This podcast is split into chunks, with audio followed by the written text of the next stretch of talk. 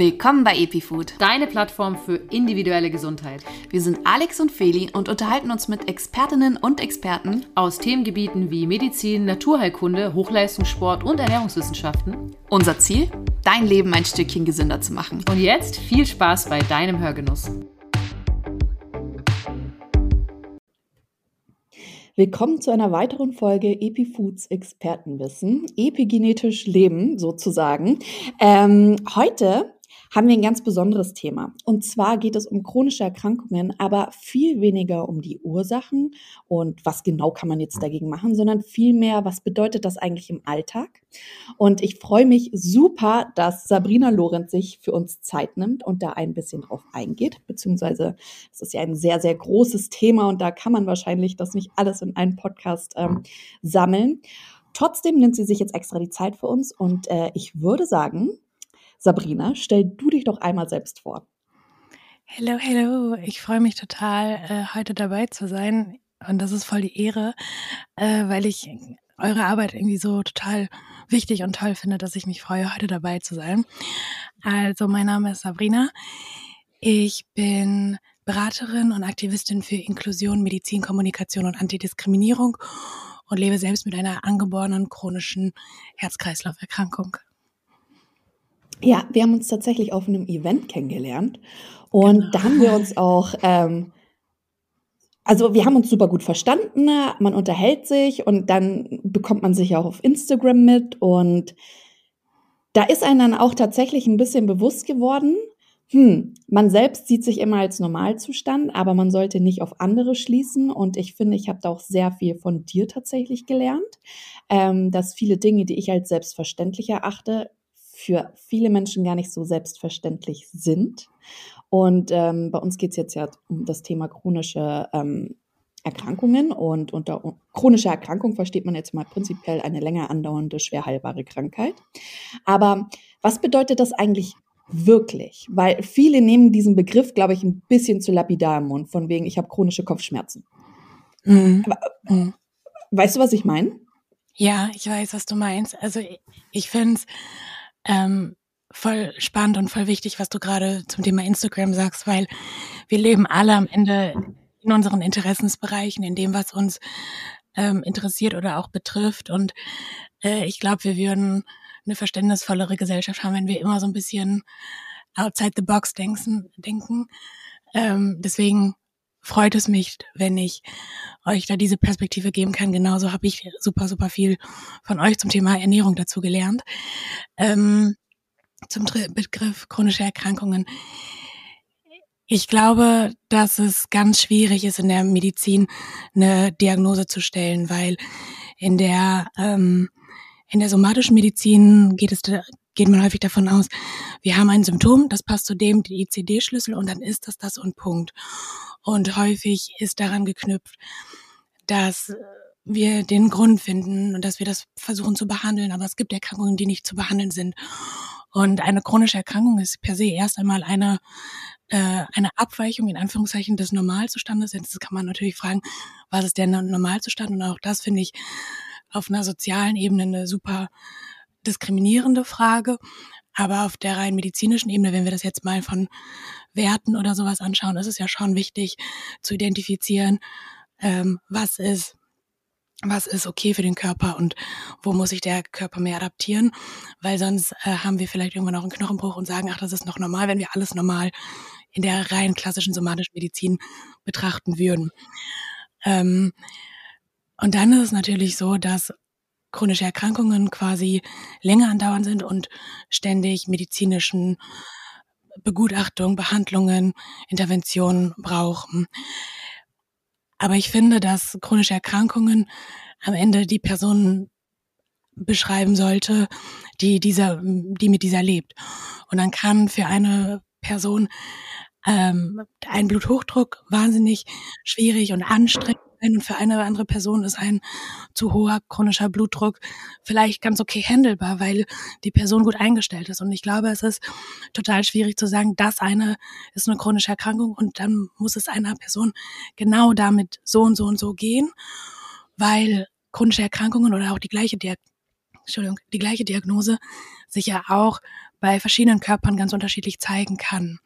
Für mich persönlich bedeutet chronisch krank zu sein, ständig auf medizinische Versorgung angewiesen zu sein. Und für mich ist meine chronische Erkrankung auch eine Schwerbehinderung. Das bedeutet, ich habe eine Teilhabeeinschränkung auf verschiedenen Ebenen im Vergleich zu Menschen, die keine chronische Erkrankung oder keine Behinderung haben. Mhm. Ja, du hast auch was ganz Interessantes ähm, gesagt gehabt, was ähm, mich und Feli tatsächlich dann auch oft noch zum Nachdenken gebracht hatte, dass ähm, wir, wenn jetzt zum Beispiel Feli und ich aufstehen, wir haben 100% Energie vorhanden. Mhm. Wenn mhm. du aufstehst, dann hast du wahrscheinlich nur, verbessere mich ruhig, 60% äh, dieser ja. Energie vorhanden. Und viele Leute erwarten aber trotzdem von dir, dass du dasselbe bringst am Tag. Und genau. ähm, ich glaube, da kommen wir jetzt dann auch gleich zu meiner nächsten Frage, beziehungsweise zu unserem nächsten Punkt. Da haben wir uns ja auch mal auf Instagram drüber unterhalten, Mythen versus mhm. Reality. Du bekommst zum Beispiel ganz oft die Frage, hast du schon mal XY probiert? Hast du schon mal Yoga zum Beispiel probiert, um deine Krankheit zu heilen?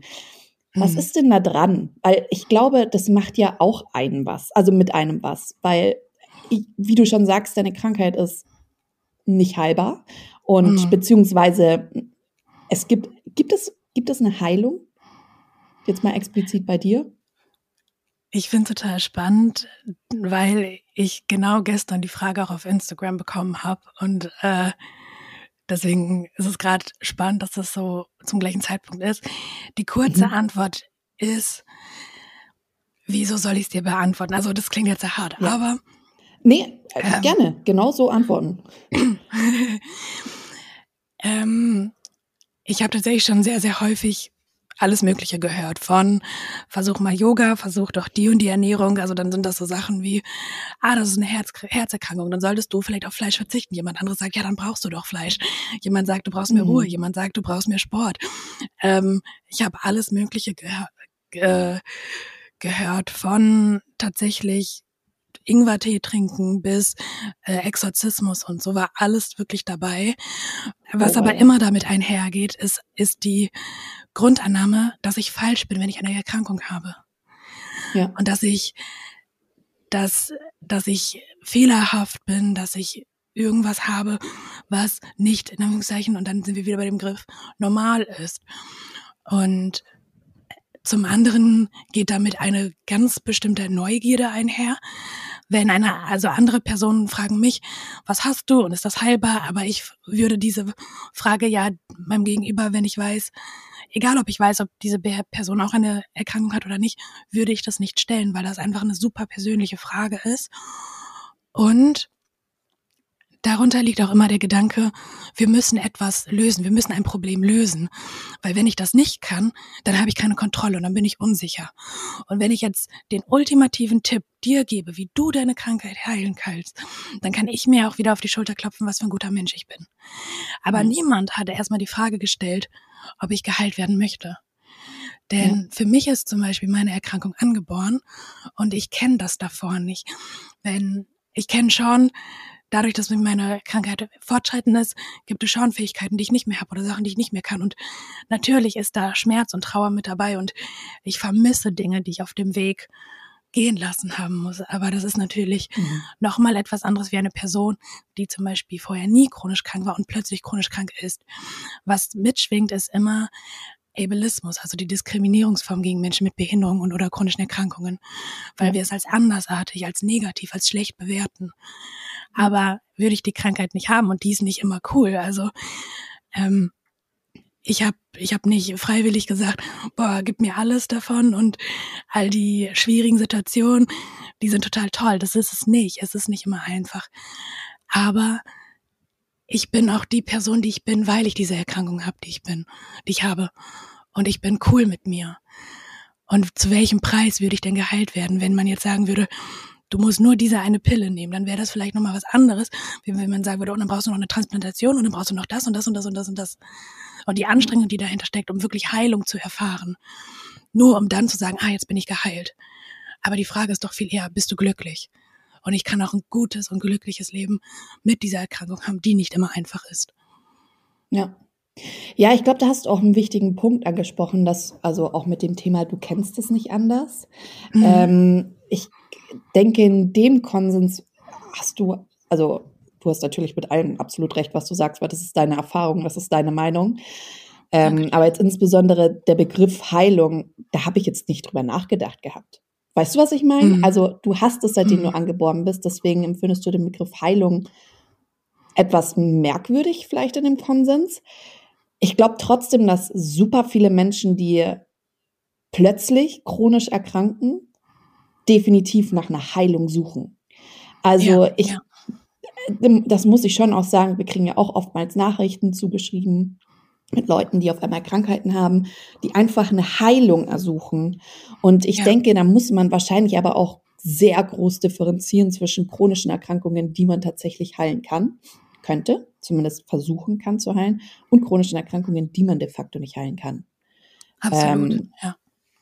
Und ähm, ich glaube, das ist mir auch einfach auch mal wichtig zu sagen, wir leben ja in einer, im Zeitalter der Selbstoptimierung.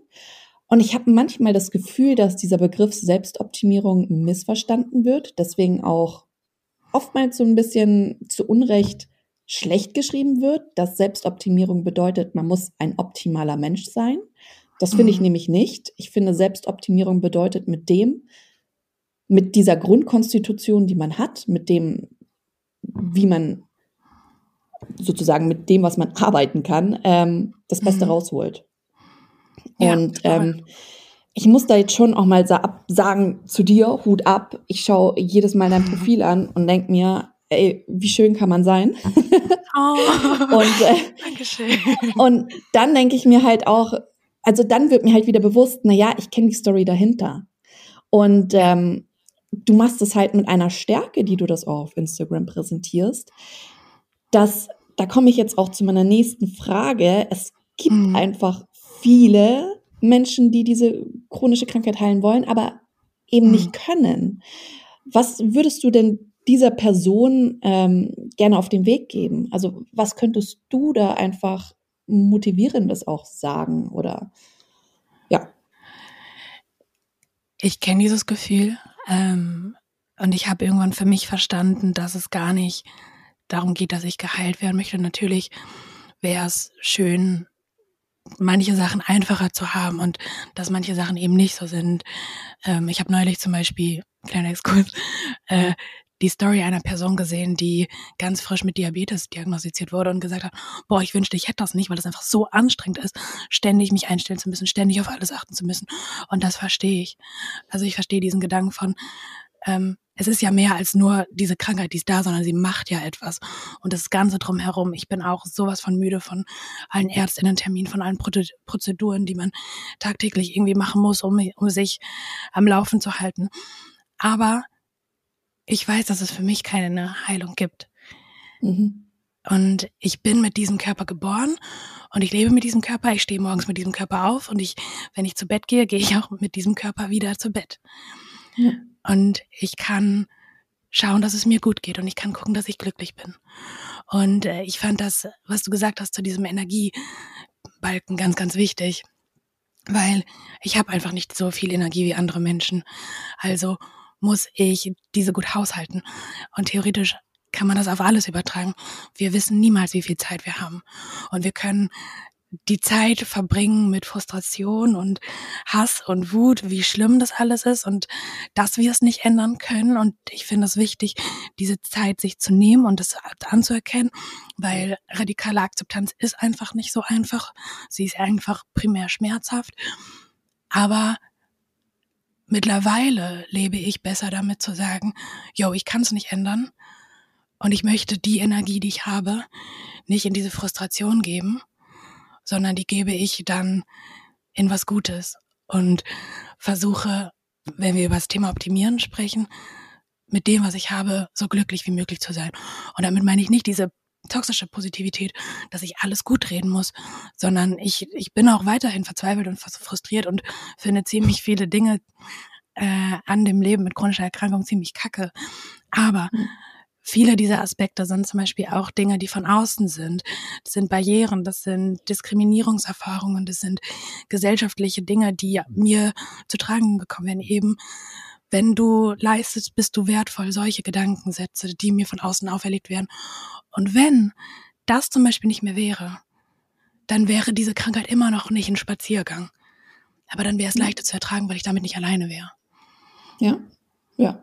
Voll. Gibt es denn etwas, was du jetzt auch hm, gerne Menschen, die nicht chronisch krank sind, an Her Herzen mhm. legen wollen würdest? Weil hm, ich glaube, also das ist jetzt ein wahnsinnig schlechtes Beispiel, aber ich habe ja auch Unverträglichkeiten und mhm. ich bekomme ja dieselben Fragen. Ja, hast du schon mal das ausprobiert? Ja, hast du schon mal das gemacht? Und aber auch teilweise so Sprüche wie, ja, hab dich doch nicht so. Das ist doch ja. nicht so schlimm. Oh, ja. Und ich denke mir, sag mal, also du hast es doch gar nicht deswegen kannst du es doch gar nicht nachvollziehen. Und ich glaube, in deinem Konsens ist das, nimmt das nochmal ganz andere Formen an. Voll, also vor allem so eine, so eine Aussage, die tut ja wahnsinnig weh und die spricht dir komplett ab, dass du deine eigene Wahrnehmung richtig einschätzen kannst und dass du ein Recht darauf hast, so zu fühlen und zu denken, wie du denkst. Aber es ist ja dein Körper, es ist dein Wahrnehmen, es ist dein Empfinden und das ist richtig. Und ähm, ich finde es tatsächlich recht passend. Ähm, ich habe einmal, einmal hatte Raoul Krauthausen, das ist ein Aktivist ähm, und der ist selber behindert, der hat mal gesagt, wenn ich die Frage einer nicht behinderten Person auch stelle, dann kannst du sie stellen. Wenn du die Frage dieser Person nur stellst, weil sie behindert ist, dann stell sie nicht. Und das würde ich gerne auf chronische Erkrankungen übertragen. Ähm, wenn das eine Frage ist, die du gerade nur stellst, weil das so ist und weil das so interessant ist oder weil du denkst, deinen Senf dazugeben zu müssen. Und das wäre aber ein Thema, über das du sonst nicht sprechen würdest. Dann weiß ich nicht, ob das so sinnvoll ist anzubringen. Also ähm, wenn es natürlich gerade ganz konkret um das Thema geht, dann klar, dann natürlich so aber einfach so in den Raum gesprochen, weil manche Fragen sind übergriffig und viele übergriffige Fragen zehren davon, dass wir das nicht besser wissen.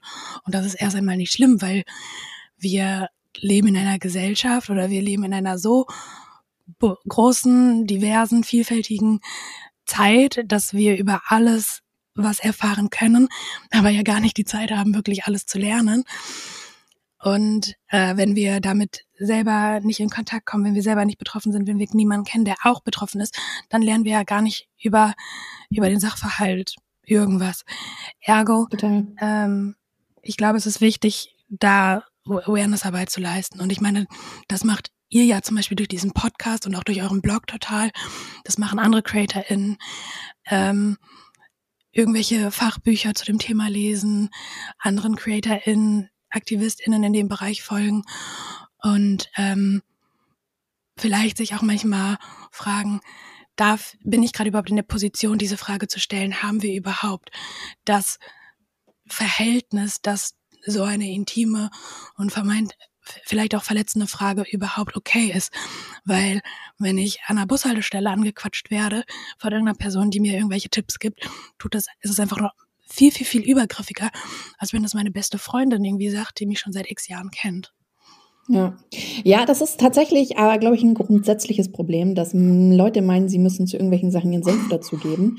Äh, ganzer Exkurs zu meiner Vergangenheit. Ich hatte mal extreme Akne, ähm, die war mhm. psychisch bedingt, die war aber auch ähm, physisch bedingt.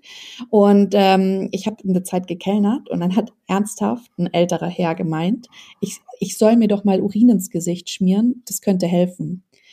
Und ich dachte oh, wow, mir, das ist übergriffig. Wow. Was ist mit dir? Also ich meine, sorry, ich bin 18 Jahre alt, bekellner dich gerade und du erlaubst dir so einen Kommentar zu geben. Ähm, ich glaube zum einen, dass ich weiß nicht, ob das so ein Generation-Ding ist oder dass du dir einfach im Alter prinzipiell denkst, naja, ich kann ja sagen, was ich will, so ungefähr. Ähm, weil jahrelang hat man sich nicht getraut, was zu sagen. Im Alter ist es dann einem mehr oder weniger egal.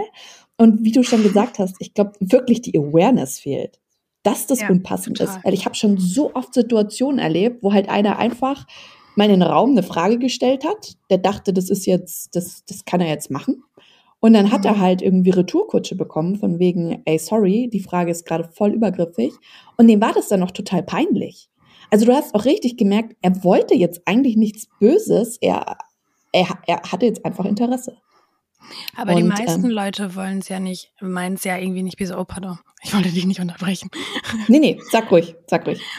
Die, die meisten, glaube ich, wollen, wollen eigentlich nur was Gutes. Und äh, ich glaube, Menschen sind auch ganz schwierig darin, etwas auszuhalten, wenn es einer anderen Person nicht gut geht, weil wir, wir wünschen uns natürlich für uns, für alle, äh, dass es anderen Personen gut geht. Ähm, also wir sagen ja auch nicht ohne Grund, wenn wir Besuch hatten, pass auf dich auf, wenn du auf, nach Hause gehst oder mach dir einen schönen Abend. Wir wollen ja immer, dass es einer Person gut geht. Und ich glaube, dass es deswegen nie böse gemeint ist, aber gut gemeint ist halt äh, gut gemeint ist nicht häufig gut gemacht. Und deswegen ja. brauchen wir umso mehr Aufklärungsarbeit. Und ähm, ich glaube auch zum Beispiel so überregionale ähm, Informationskanäle oder was auch immer, dass die mal solche Themen auf, aufgreifen, damit eben nicht nur die Personen, die ein Fachinteresse haben, sich dann zum Beispiel äh, dann euren Kanal angucken oder so, sondern dass euer Kanal auch mal überregional platziert wird oder so, dass, dass einfach Menschen, die vielleicht auch damit noch nichts zu tun hatten, darauf stoßen. Das wäre natürlich sehr schön. ähm, da habe ich jetzt aber tatsächlich eine Frage, weil ich glaube, ja. viele Menschen sind dann auch so ein bisschen verwirrt. Naja, äh, die wollen halt dann, also jetzt, ich stelle mir jetzt vor, jemand hört den Podcast und ja. denkt sich dann danach, aber was darf ich denn fragen und ab wann darf ich denn fragen? Also jetzt so in mhm. unserem Fall Hätten wir uns jetzt einmal kurz gesehen und ich glaube, wir hätten auf Anhieb schon direkte Fragen gestellt, hättest du es eher als unpassend erachtet. Jetzt ja. haben wir dann aber auch den Tag verbracht und saßen dann am Abend noch zusammen im, äh, an der Bar. Ist es dann ab dem Punkt, wenn wir dann konkret Fragen gestellt hätten, auch jetzt unabhängig davon, dass wir uns ja auch dann in der Gruppe drüber unterhalten haben, mhm. fandest du es da auch dann noch unpassend oder okay? In dem Fall fand ich es okay, weil ich aber euch als ein sehr, sehr akzeptierendes und offenes Umfeld empfunden habe. Ähm, hätte ich das jetzt vielleicht bei einer anderen Gruppe, wäre das vielleicht nochmal ganz anders gewesen. Ähm, keine Ahnung, zum Beispiel würde ich jetzt auf einer Studierendenparty sein und ich würde die Studierenden immer im Hörsaal sehen, ähm, hätte ich das aber vielleicht unangenehm gefunden, weil wir uns gar nicht auf einer privaten Ebene jemals gekannt haben, sondern nur auf der Uni-Ebene. Also die, äh, also ich glaube, es ist ganz schwierig zu sagen. Ab dem Moment kannst du es und ab dem nicht. Ähm, und ich finde, es ist immer ganz wichtig, dass wir der Person, die in dem Fall ähm, ja chronisch krank ist, die Möglichkeit geben, Nein zu sagen. Natürlich wäre es wesentlich besser, wenn wir, wenn es ein Regelwerk dafür gäbe, sodass die Person gar nicht in die Situation käme, Nein sagen zu müssen. Aber mhm. ich finde, häufig wird irgendwie so oder empfinden Personen so viel sozialen Druck, nicht Nein sagen zu dürfen. Das heißt, ähm, ich würde vielleicht, wenn ich das Gefühl habe, dass ich diese Frage stellen darf oder kann, dann würde ich das einfach fragen und sagen, jo, darf ich dir mal eine Frage zu deiner chronischen Erkrankung stellen? Du darfst aber auch ablehnen, mhm. wenn du das, wenn dir das zu privat ist. Und dass ich diesen mhm. Raum öffne und sage, wir machen nichts, womit du dich nicht wohlfühlst. Und das, das glaube ich, ist ganz wichtig. Und dann kann die Person sagen, ja oder nein. Ja, ja, voll. Ich glaube, das ist definitiv auch eine Sache, da habe ich auch gerade drüber nachgedacht, ob es denn dann okay wäre, wenn man einfach fragt, darf ich? Ähm, Voll. Ich ja, und ich finde, das sollte grundsätzlich eigentlich der Fall sein in jeglicher Hinsicht. Fragen ja. so zu stellen, insbesondere wenn man jemanden noch nicht wirklich kennt, so dürfte ich dir mal eine Frage dazu stellen. Ähm, genau. Ja, voll. Ähm, ja, wir wollen jetzt aber auch mal wieder so einen kleinen Schwenk zur Ernährung schaffen. Äh, ich fand es nämlich ganz witzig. Äh, du hast mir ja mal auf eine Story geantwortet. Ich war im mhm. Kaufland und habe mir gedacht, warum gibt's hier gefrorene, geschnittene Zwiebeln? Weil ich natürlich in meiner Bubble selber koche, mir niemals in meinem Leben gefrorene, geschnittene Zwiebeln kaufen würde. Wobei, will ich jetzt gar nicht sagen, niemals in meinem Leben, ich weiß es nicht.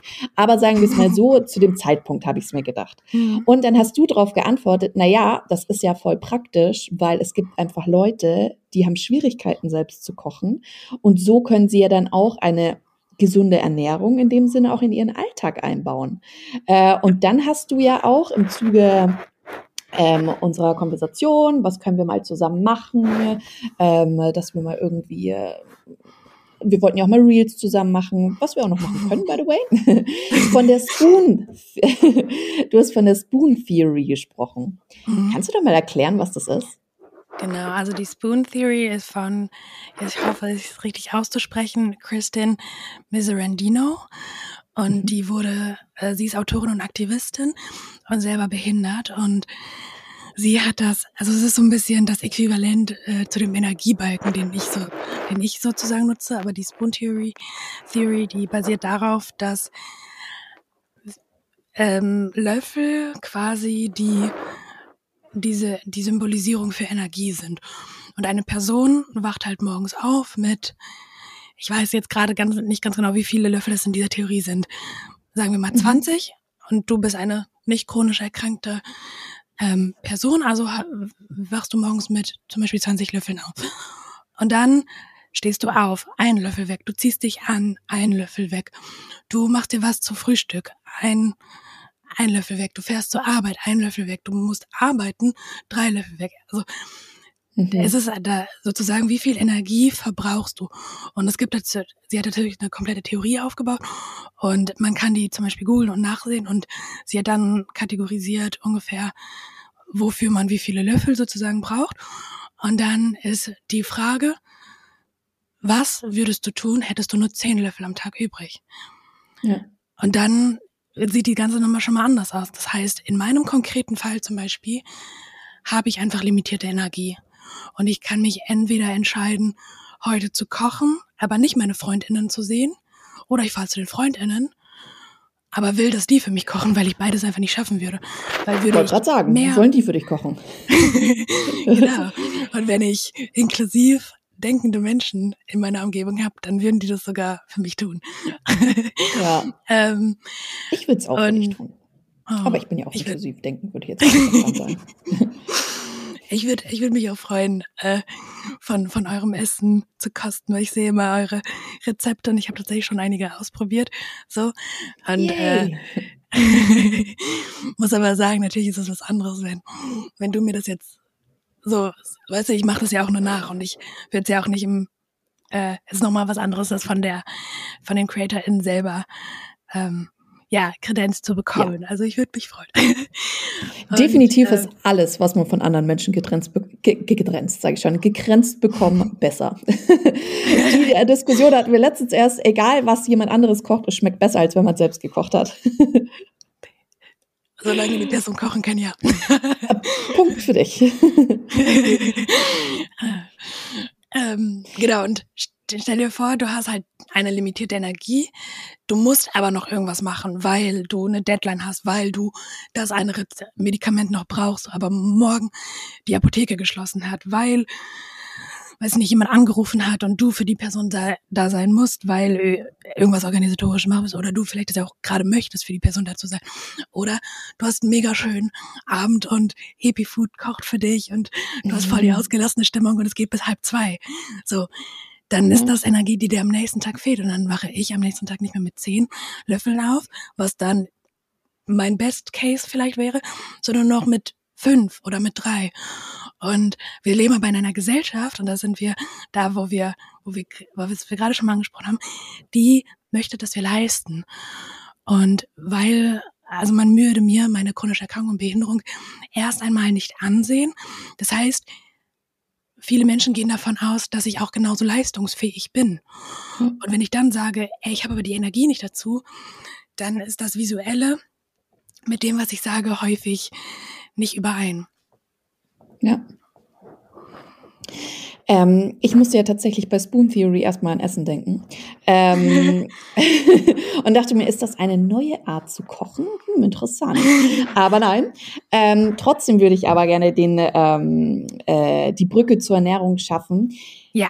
Weil du ja auch gerade gesagt hast, du hast ähm, auch schon Rezepte von uns gekocht. Und ähm, mhm. da ist nämlich dann genau meine Frage, ist es denn, weil es ja dann doch anstrengend ist, auch selbst ja. zu kochen. Das kann man schon mal so stehen lassen. Ist es denn dann schwer, sich gesund zu ernähren in dem Fall? Weil ich habe ja auch manchmal das Gefühl, wenn man äh, also selbst ich nach der Arbeit, ich bin wirklich teilweise so kaputt, dann gibt's halt auch mal einfach nur Ofenpommes. So, mhm. und ich denke, jetzt in, in einem Alltag, wo man nur zehn Löffel hat, da überlegt man dann natürlich nochmal ganz genau drüber nach und greift wahrscheinlich oftmals zu Fertiggerichten. Oder ist das jetzt nur in meinen, meinen Gedanken so? Mhm. Ich glaube, es ist, es ist nicht falsch. Die Frage ist ja so ein bisschen auch, dass jede Person dann nochmal unterschiedlich ist. Ich bin zum Beispiel eine Person, ich liebe Kochen eigentlich total. Ich habe total das Interesse dafür. Und ich würde mhm. vielleicht meine Löffel eher fürs Kochen verwenden, als eine andere Person, die vielleicht gar keinen Bock darauf hat. Ja. Ähm, und vielleicht ja auch, was einer Person schmeckt. Und bei chronischen Erkrankungen ist es einfach ein bisschen komplexer, weil das eine ist zum, zum Beispiel, wie viel Energie habe ich gerade dafür? Das andere ist natürlich, was ist, wenn ich eine chronische Erkrankung habe, mit der ich nicht alles essen kann oder ja. mit der, ähm, weiß ich nicht, eigentlich würde ich ethisch total gerne vegan leben, aber aufgrund meiner Erkrankung muss ich Fleisch essen, weil mhm. ich viele Gemüse nicht verdauen kann oder was auch immer, keine Ahnung.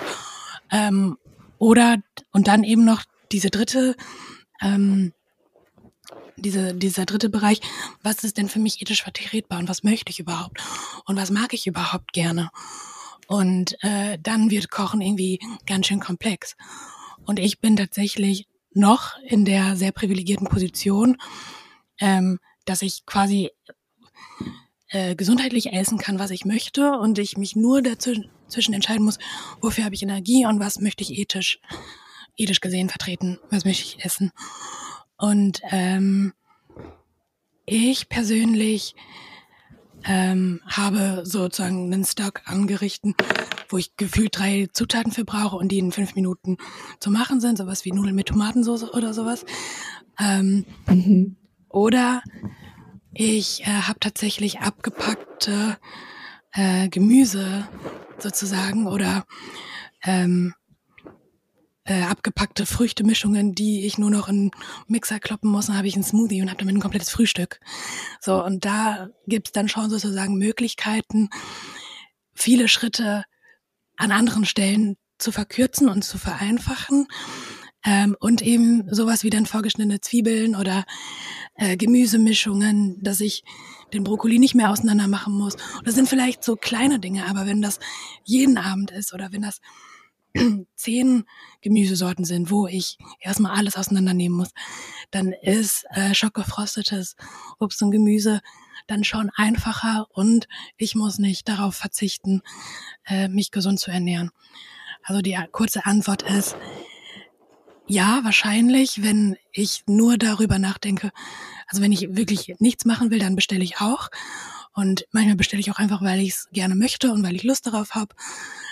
Ähm, aber es muss nicht immer so sein. Und ich glaube, ein wichtiger Aspekt ist auch, viele Menschen mit chronischen Erkrankungen und oder Behinderungen haben vielleicht gar nicht die Kapazität, wegen weniger Löffeln, wegen weniger Teilhabemöglichkeiten, wegen Diskriminierung, gar nicht 40 Stunden die Woche zu arbeiten und können sich gar nicht so viel also können gar nicht so viel verdienen. Das heißt, jeden Tag bestellen würde auch massiv ins Geld gehen. Also muss es ja auch allein deswegen schon andere Möglichkeiten geben, sich anders zu ernähren. Ja, total. Jetzt hast du ja selbst schon angesprochen, dass du würdest gern vegan dich ernähren, aber du brauchst Fleisch. Ähm nee, nee, genau. In meinem Fall ist es zum Beispiel, dass ich das kann. Es gibt aber Erkrankungen, wo das zum Beispiel nicht möglich wäre. Aber ich in meinem ah, okay. Fall darf das, genau. Weil in dem Sinne, ich glaube es, also ich weiß nicht, aber vielleicht gibt es auch viele Leute, die sagen, okay, ich bin krank, dann ist ja eigentlich auch alles scheißegal. Ähm, aber im Endeffekt, also jetzt mal unabhängig davon, dass Ernährung keine Krankheiten, die nicht, also die man nicht heilen kann, heilen kann, kann man schon mal so stehen lassen, kann es aber trotzdem deine Lebensqualität, die du hast, die sehr relativ verbessern, meines, meiner Meinung nach. Also ich denke, bevor du dich jetzt nur noch mit Fastfood ernährst, das ist ja, also das nimmt dir noch mehr Energie. Wir gehen jetzt mal davon aus, du hast zehn Löffel. Mhm. Und ich denke, dass wenn du dich zum Beispiel, ähm, das hast du mir auch mal gesagt, antientzündlich ähm, ernährst oder sagen wir jetzt mal auch basisch ernährst, ähm, mhm. im Gegensatz zu Fastfood, dass deine, vielleicht hast du nicht mehr Löffel, aber deine Löffel sind vielleicht voller gefüllt. Weißt du, was ich meine an Energie? Ja. Oder du vermeidest ja auch später noch zusätzliche chronische Erkrankungen oder Ja. ähm, einen, einen Mangel und der Mangel würde dazu führen, ähm, dass du, weil dein Körper sowieso anders Energie verstoffwechselt, weil du chronisch krank bist und einfach für diese chronische Krankheit immer wieder sehr viel Energie, und das meine ich jetzt nicht nur als ATP, sondern einfach grundsätzlich Energie brauchst. Ähm, und wenn du dann vielleicht in eine Mangelernährung gehst, dann hast du vielleicht noch weniger Energie, die du aber eigentlich brauchst, um dann deine Prozeduren und deine Medikamente gut zu haben, äh, damit zurechtzukommen. Also oder du hast sch- chronische Erkrankungen und äh, würdest halt durch eine ja, du hast gerade Fastfood gesagt, durch eine komplette reine Fastfood-Ernährung vielleicht noch zusätzlich ähm, einen hohen Blutdruck fördern oder ähm, verstopfte Arterien und und und und und, und ähm, da, wenn man das natürlich vermeiden kann, dann würde es, also sehe ich ähnlich wie du, dann gehe ich davon aus, dass es mir besser geht. Ja. Ähm, es ist ja jetzt auch so ein bisschen so ein Self-Care-Thema, Ernährung, gesunde Ernährung, also weil es geht ja in dem Sinne auch oftmals um sich selbst, um sein Wohlbefinden. Ähm, Mhm. Was hilft denn noch so, um sich gut zu fühlen? Also jetzt auch eben durch das Leben drumherum, durch die Erkrankung, Stress, Beruf, auch Mental Health, wenn es ein bisschen zu viel wird. Was gibt's da so für Tipps, die du hättest? Ich glaube, wir alle sollten Therapie machen. Aber äh, so Bin ich auch grundsätzlich. sehr Fan davon. Aber so alle, also so wie alle auch eine Hausärztin haben sollten, sollten alle auch prophylaktisch einfach mal Therapie machen. Ähm, du hast Wohlbefinden gesagt. Ich finde, das ist so ein, so ein schönes und wichtiges Wort, weil am Ende kann ich nur in mich selber hineinspielen und sagen, was, was brauche ich. In meinem Fall ist es zum Beispiel ähm, gute Konversation und gut, mit gutem Kaffee ist zum Beispiel super Self-Care für mich. ähm, für mich wäre gar kein Self-Care, joggen zu gehen, zum Beispiel, weil es mich mehr stressen würde und ich das körperlich auch gar nicht kann. Ähm, ein gutes Buch lesen, einen guten Film anschauen, äh, draußen in der Sonne sitzen, ähm, sowas. Was wäre es bei dir? Bei mir tatsächlich, ähm, also ich hatte eine ganz, ganz lange Zeit, da war für mich Self-Care und da werden sich jetzt eine fragen, ob es eigentlich noch geht, ähm, ziemlich lange Netflixen. Also so wirklich mal einen Tag lang nur vor der Glotze hängen. Ähm, muss dazu sagen, dass ich davor mir eingeredet, eingeredet hatte, Self-Care ist für mich jeden Tag joggen gehen, jeden Ja. Tag früh aufstehen und den perfekten Morgen haben. Das hat bei mir in so einem kompletten Stress geendet, dass dieses, dieses Self-Care-Pressure mich eigentlich an den Rande der Verzweiflung gedrängt hat und dann einfach mal überlegt habe, okay, was brauche ich eigentlich? Und das ist Ruhe. So, das war jetzt dann quasi das komplette Kontrastprogramm war dann Netflix und mittlerweile ist es auch wirklich einfach nur, also ich liebe das, zum Beispiel mit meinem Hund Gassi zu gehen und mich einfach hinzusetzen. Die Sonne scheint mir ins Gesicht und ich beobachte ihn einfach. Und das ist für mich, oh, ich kriege gerade sogar so Gänsehaut teilweise. Das ist für mich wirklich, bestenfalls sitzt mein Freund noch bei mir und ähm, ich weiß, dass es meiner Familie gut geht und das ist für mich dann einfach so ein Moment für mich. Da brauche ich nichts anderes. Also auch kein Kaffee und kein Tee. Weil ja äh, Teewerbungen ganz oft so sind. Ein Moment für mich. Nee, ich brauchte einfach nur, ja, diesen Moment und das, das gibt mir so viel Energie. Und ähm, ja, ich kann jeden Menschen auch Therapie ins Herz legen. Ähm, und tatsächlich ein Haustier. also wenn es möglich ist natürlich. ähm, aber gibt einem sehr viel zurück.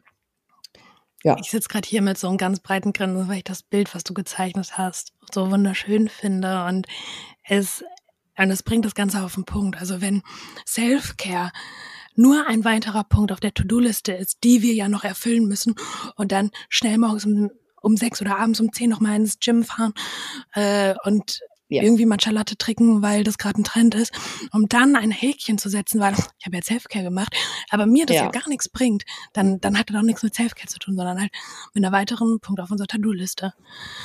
Ja, voll. Und das ist vielleicht auch so ein bisschen problematisch, dass Selfcare gerade als Trend verwendet wird. Wobei es ja dennoch sehr, sehr wichtig ist. Ich glaube auch, was viele helfen sollte, also auch jetzt mal unabhängig davon, dass es keine Punkt auf der To-Do-Liste sein sollte, den man abhaken muss. Aber ich finde Mhm. trotzdem, man sollte sich in seinem Alltag die Zeit dafür schaffen. Ja, total. Ich bin genau. gezwungen, mir die Zeit zu nehmen, weil mein Hund muss raus. Deswegen auch. Also ich finde, einen Hund zu haben, wenn man kann, ist auf jeden Fall sinnvoll. Ähm, weil insbesondere in Zeiten von äh, Homeoffice war das wirklich mhm. für mich der einzige Grund, warum ich rausgegangen bin. Also für mich, weil ich halt, weil ich den Ansporn mehr oder weniger gebraucht habe. Ähm, aber vielleicht findet man auch selbst irgendwo, ich meine, irgendwas, damit man einfach rausgeht. Dass man sich zum Beispiel sagt, okay, ich muss jetzt zum Beispiel, oder ich müssen tun wir gar nichts, aber ich möchte jetzt den Podcast hören ähm, und dafür gehe ich halt dann einfach auch eine Runde raus. So, dass man einfach sagt, so, hey, diese halbe Stunde bis eine Stunde am Tag, die nehme ich mir. Oder halt wenigstens dreimal die Woche nehme ich mir. Und das halt irgendwie mit einem, wie soll man sagen, ich will jetzt nicht sagen, dass man sich Druck aufbaut, das zu machen, aber mit irgendwie, mit einem Ansporn festzuhalten. Weil ganz oft sagt man dann, ja, ich nehme mir diese drei Stunden, aber man nimmt sie sich dann doch nicht, weil ja irgendwas Wichtigeres dazwischen gekommen ist.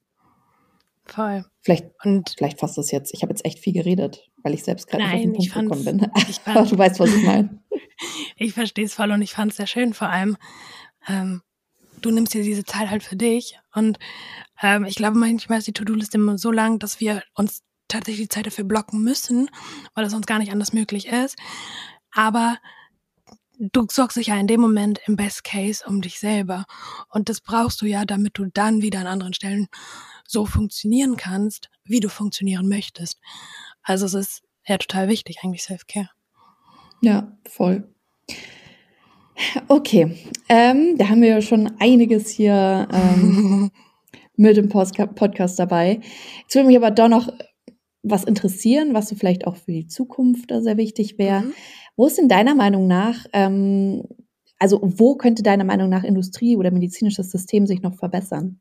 Vielleicht aber auch die Gesellschaft. Das hatten wir zwar vorhin schon, dass man mhm. da einfach ein bisschen mehr Aufklärung äh, betreiben sollte, aber jetzt auch im Fall von Industrie medizinischen Systemen, was gäbe es da noch, wie jetzt zum Beispiel die bereits vorgeschnittenen Zwiebeln im Tiefkühlregal? ähm, ganz übergeordnet würde ich sagen, dass die Selbstbestimmung von Menschen mit Bedarfen äh, gestärkt wird. Das heißt, dass in der Politik, dass im Medizinwesen, dass überall da, wo Entscheidungen getroffen werden, auch Menschen die Entscheidungen treffen, die tatsächlich von dieser Entscheidung am Ende auch wirklich affektiert sind, weil es bringt nichts, wenn nicht behinderte und nicht chronisch erkrankte Menschen sich überlegen, wie denn das Leben mit chronischer Erkrankung und oder Behinderung sein könnte, aber niemals mit einer Person gesprochen haben. Ich weiß doch am aller, allerbesten, was ich am, was ich brauche, damit ich ein barrierefreieres, menschenwürdigeres Leben führe.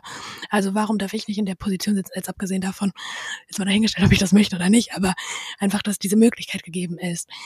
Ja. Ähm, von der Industrie, ich glaube, dass wir ein bisschen wegkommen müssen von der, von diesen Schönheitsidealen und mhm. von, also von der Maße, dem Gewicht, dem und dem Look ähm, und mehr hin also zu, ähm, du bist okay, wie du bist. Und ja. du darfst selber für dich definieren, womit du dich wohlfühlst. Jetzt einmal dahingestellt, wie, wie, inwiefern unser Wohlbefinden auch davon geprägt ist, was wir tagtäglich sehen. Und ähm, wenn wir ein schönes, ein bestimmtes schönes Ideal sehen, ist vielleicht das unser vermeintliches Wohlbefinden, obwohl es das eigentlich ja gar nicht wäre. Und eben ja. dann auch Sachen wo Heilversprechen gemacht werden, wo oder Leistungsversprechen gemacht werden, finde ich schwierig, weil Wohlbefinden etwas so, so, so Individuelles ist. Wir aber immer dazu angehalten werden, höher, besser, schneller, schöner, gesünder zu sein. Und das ist gleich glücklich. Aber niemand hat mich gefragt, ob das wirklich Glück ist. Und das finde ich so ein bisschen schwierig. Und äh, ich glaube, zu dem Thema Zwiebeln gibt es noch viele Möglichkeiten. Also es gab zum Beispiel mal eine Debatte, also als die Plastikstrohhalme abgeschafft wurden, haben viele Menschen mit Behinderung gesagt, wir brauchen die aber, weil man die knicken kann, mhm. weil an gerade Strohhalme wären für mich gar nicht accessible. Also die wären für mich mhm. Barrieren. Mhm. Und äh, das sind dann zum Beispiel Bereiche, wo das ist ein Bedarf, den ich nicht habe, deswegen kann ich darüber nicht urteilen. Ich finde es aber wichtig, eben solche Perspektiven mitzudenken, weil sie eben tatsächlich Effekte für Menschen haben. Und dann zu sagen, okay, dann gucken wir halt gemeinsam, ob wir eine plastikfreie, ähm, umweltfreundlichere Alternative dafür finden. Und da gibt es, glaube ich, noch viel zu tun, damit es inklusiv und umweltfreundlicher wird. Ja, absolut. Weil du jetzt auch gerade das Thema Schönheit angesprochen hattest, ich finde, da ist auch nochmal wichtig, irgendwie klarzumachen, dass Schönheit, was du ja auch selbst gesagt hast, dieses Idealbild, was man auch auf Instagram vorgelebt bekommt, ich definiere das gar nicht mal mehr als Schönheit. Ich finde, Schönheit ist absolut Ausstrahlung und wie der Punkt, wie du mit, mit dir selbst auch umgehst und das auch nach außen trägst. Ähm, und äh, ich glaube, das, das, das sollte schön. sich, ja, das sollte sich auch wirklich alle Menschen zu Herzen nehmen, weil wir auch ganz, also ich persönlich, jetzt hatte ja jahrelang Bulimie und Magersucht und zu mir wurde ganz oft gesagt, oh, du bist so dünn, du bist so schön. Und ich habe das dann als das Ideal erachtet, was mich ja eine komplette Krankheit reingestürzt hat, die ja definitiv sinnfrei war und unnötig, ähm, bis ich irgendwann mal gemerkt habe, es kommt nicht auf mein Gewicht an, ob ich schön bin oder nicht, sondern es kommt darauf an, wie ich mich in meinem Körper wohlfühle. Und das hat Jahre gedauert, bis ich das verstanden habe. Und ähm, das sollte sich wirklich jeder zu Herzen nehmen, dass es nicht immer dieses äußerliche Bild ist, was Schönheit für Menschen ausmacht. Und das sollte definitiv auch so in der Gesellschaft verankert sein. Das finde ich gut, ja. Das äh, könnte ich so unterschreiben. Auf jeden Fall. ja, cool. Ähm, dann habe ich jetzt noch eine Frage, die stelle, stelle ich zumindest einmal im Podcast-Partner. Was hältst mhm. du denn von der Epifood-Ernährung? Ich wünschte, ich hätte eine kurze Antwort. ähm, prinzipiell finde ich es gut. Also das ist, glaube ich, die kurze Antwort. Also ich finde das Konzept richtig gut, weil es, weil es ja den Körper darin unterstützt, ähm, so zu funktionieren, wie er funktioniert. Und das meine ich jetzt für quasi jede Person, weil jeder Körper funktioniert am Ende anders, ähm, weil wir unterschiedliche körperliche Voraussetzungen haben und ähm, ich persönlich bin der Überzeugung, dass mein Körper mir schon ganz genau zeigt, was er braucht, was ihm gut tut und was nicht. Und ich muss nur auf ihn hören. Und ich glaube, dass, dass die Ernährungsweise von EpiFood einfach genau das unterstützen kann. Was ich natürlich ein bisschen praktisch umsetzungsproblematisch finde, wenn das ein Wort ist, äh, wenn wir, wenn eben die chronische Erkrankung eine ist, bei der viel auf Ernährung geachtet werden muss, weil es könnte ja sein, dass die Person äh, dann sagt, okay, dann wird es irgendwie schwierig, weil äh, mit den und den und den Lebensmitteln zum Beispiel durch durch Weizen oder durch Zucker kann ich irgendwie meinen Kalorienbedarf decken oder was auch immer. Aber dann sind das sehr, ja, sehr persönliche Dinge. Und ich persönlich ähm, weiß nicht, wie einfach ich finde, die Epifood-Ernährung in meinem Alltag umzusetzen, wenn ich nicht gerade für mich selber koche, sondern wenn ich, wenn ich rausgehe, ähm, wenn ich sozusagen bei meiner Planung, also meine Planung, wenn ich rausgehe, ist sowieso ein bisschen länger. Das heißt, ich überlege, ist das Restaurant barrierefrei? Ist der Weg dahin barrierefrei? Wie viel Zeit muss ich einplanen, damit ich am nächsten Tag nicht zu wenig Löffel habe, um dann morgen meinen Tag zu stemmen äh, und muss schon ganz, ganz viel mitdenken, was vielleicht nicht chronisch erkrankte, nicht behinderte Personen nicht mitdenken müssen. Wenn ich dann auch noch überlege, okay, jetzt muss ich aber gucken, ob ich in dem Restaurant nicht nur das essen kann, worauf ich auch Bock habe, sondern auch nachfragen muss, weil häufig ist ja das leider nicht gekennzeichnet in vielen Speisekarten, äh, ob da jetzt noch zusätzlicher Zucker drin ist oder ob da Weizen verwendet wurde. Und wenn ich das im Vorfeld noch nachgucken muss, weil wenn ich nichts essen kann, wenn ich mich strikt an diese Ernährung halten würde und ich dann zum nächsten Restaurant gehen muss, muss ich ja dann wieder gucken, schaffe ich den Weg dahin? Ist der barrierefrei? Ist das Restaurant barrierefrei? Und dann wäre es für mich zu anstrengend. Aber wenn ich sage, okay, ich koche für mich und ich schaue, was in meinem Alltag möglich ist, dann ist es für mich auch total machbar und äh, auf jeden Fall etwas, wo ich das Gefühl hätte, es würde mich unterstützen. Ja. Es ist gut, dass du diese Punkte angesprochen hast, denn da kann ich dir gleich eine Antwort drauf geben. ähm, Gerne. Weizen und Zucker angesprochen hast. Also wir sagen zwar ohne Zucker ähm, Mhm. ah, und ohne Weizen, aber es geht hauptsächlich um das industriell verarbeitete, das der Weizen, den du im Supermarkt kaufen kannst, meistens so verarbeitet ist, dass er gar keinen gesundheitlichen Nutzen mehr hat. Aber es gibt ganz, ganz tolle Mehle auch, die du jetzt zum Beispiel für zu Hause verwenden kannst, die ebenso viel Energie haben, aber halt eben auch noch zusätzlich die Nährstoffe. Genauso wie beim Mhm. Zucker. Wir verwenden ja nicht komplett auf Süße, sondern wir verwenden ja Honig, Kokosblütenzucker, was im Endeffekt auch Zucker ist, aber halt noch ein paar Nährstoffe enthält. Insbesondere Honig ist ja auch noch antimikrobiell ähm, und ähm, hat noch einen Zusatznutzen sozusagen, gibt aber dieselbe Energie. Ich glaube, da wollen wir einfach nur so ein bisschen Awareness in dem Fall äh, darauf geben, dass industriell verarbeitetes Lebensmittel ja nicht nur auf die Energie konzentrieren, sondern auch auf die Nährstoffe, weil du hast am Mhm. Tag 2000 Kalorien, die du zu dir nehmen kannst, je nach Krankheit vielleicht mehr oder weniger. Ähm, und diese solltest du halt nicht nur mit leerer Energie füllen, sondern mit Energie, die dir auch die ausreichenden Nährstoffe bietet. Das ist so unser Mhm. Ansatz und ganz wichtig, dass du es mit dem Essen gehen und der strikten Ernährung erwähnt hast. Denn tatsächlich, das sagen wir auch ganz oft, beim Essen gehen nicht einschränken. Wenn du auf was Lust hast, dann bestellst dir. Mach dir absolut kein schlechtes Gewissen. Nicht, oh weia, ich habe jetzt gesündigt, sondern hey, ich esse das jetzt, ich gönn's mir, Ja. es macht mir Spaß und ich genieße es. Genuss ist so wichtig, weil du fängst ja auch schon an, im Mund zu verdauen. Nicht irgendwie ein schlechtes Gewissen machen, während du isst, sondern einfach sagen, das ist jetzt meine Zeit, das ist mein Soul Food und es tut mir jetzt einfach gut. Einfach zum Beispiel jetzt in deinem Fall, ich habe heute keine Lust, keine Kraft zu kochen, also gehe ich jetzt einmal auswärts essen, was jetzt auch in der Nähe ist, aber es sollte dir auf jeden Fall schmecken. Also ich glaube, das sollte das A und O sein. Einfach mit deinem, mit dir selbst einfach beim Essen bist.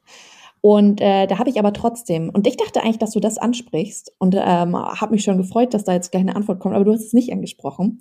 Und Wow. zwar, weil wir auch das Thema hatten, ne, ähm, äh, gesunde Ernährung, selbst kochen vor allem, ist ja auch ein bisschen anstrengend.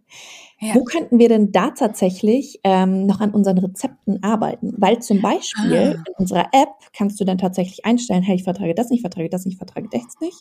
Und dann werden dir das, wird dir das bei den Rezepten zum Beispiel angezeigt, ähm, hey, hier ist das und das enthalten, das verträgst du nicht, versuch doch die Alternative. Oder du machst Mhm. das Rezept nicht, dass du Bescheid weißt.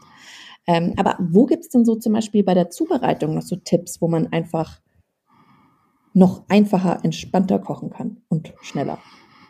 Wenn es Richtung alles zusammenwerfen und machen gilt. Also wenn wir sagen, okay, wir, ähm, wir müssen, wir können alle, also Richtung One Pot, wenn wir sagen, oder Mhm. sowas wie Ofengemüse, weil dann kann, kann ich weniger Schritte oder auch, wenn ich ein Backblech habe, muss ich ein Backblech am Ende spülen, was Energie bedeutet, Energie ausgeben Ja. bedeutet. Und wenn ich aber 27 Töpfe erstmal spülen muss, ist das ein bisschen anstrengender.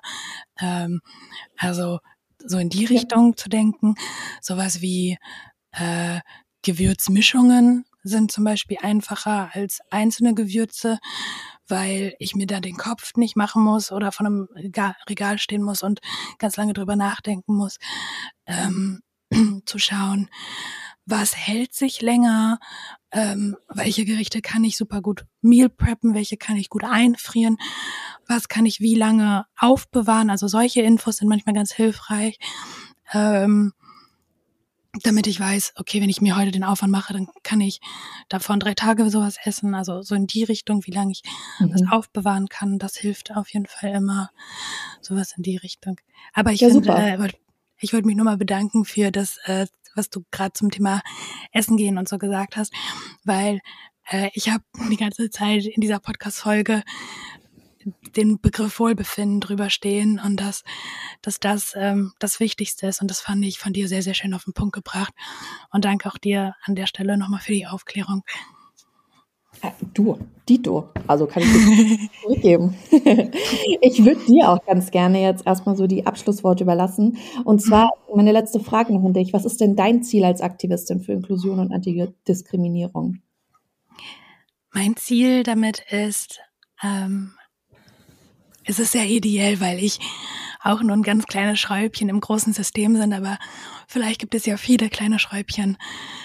Ähm, ein menschenwürdigeres Leben zu schaffen und eine höhere Chancengleichheit für Menschen mit Behinderung und oder chronischen Erkrankungen im Vergleich zu Menschen, die keine chronischen Erkrankungen oder Behinderung haben. Ich glaube, dass, ähm, dass Diskriminierung auf vielen Ebenen passiert, eben nicht nur im Bereich Ableismus, sondern auch im Bereich Sexismus, Rassismus, Antisemitismus und und so weiter und so weiter. Es gibt so, so viele Diskriminierungsformen und es wäre wichtig, dass die Rechte sich für uns so verändern, dass wir eine Chancengleichheit bekommen, dass uns eine Selbstbestimmtheit zugesprochen wird, dass uns unsere Betroffenheiten, insofern wir sie als solche definieren möchten, zugesprochen wird und äh, dass es dementsprechend auch in Schulen, in den Medien und so weiter eine Aufklärung zu den Themen gibt, damit auch die Menschen, die davon erstmal nicht viel gehört haben oder wenig davon damit in Kontakt kommen, einfach äh, darüber Bescheid wissen. Zum Beispiel, dass, äh, dass es mehr Nichtbehinderte, nee, pardon, damit, dass es zum Beispiel mehr Behinderte und chronisch Erkrankte und POC und äh, muslimische SchauspielerInnen und so weiter und so weiter gibt. Also dass mhm. es einfach eine größere Sichtbarkeit und eine Akzeptanz ist. Und dafür ja. kämpfe ich am Ende. Mega. Sabrina, ich sag tausend Dank für deine Zeit. Hat mich sehr, sehr gefreut, mich mit dir zu unterhalten und dass du dir auch die Energie dafür, ähm, also dass du auch deine Energie dafür verwendet hast, dir so viel Zeit zu nehmen für uns. Mhm. Ähm, deswegen ganz, ganz großes Dankeschön. Das ist so toll und so wertvoll und so wichtig, ähm, was du alles gesagt hast. Und ähm, ja, ich sag danke. Ich sag auch danke an alle, die zugehört haben. Mhm und äh, freue mich, wenn wir uns mal wiedersehen und äh, wenn unsere Zuhörer beim nächsten Mal wieder einschalten. Ich bedanke mich auch. Also pardon. Ja. Nö, äh, ich wollte noch gerade sagen, ähm, gerne gehen die Worte jetzt noch an dich, insbesondere auch war, wo man denn mehr über dich findet. Ach so.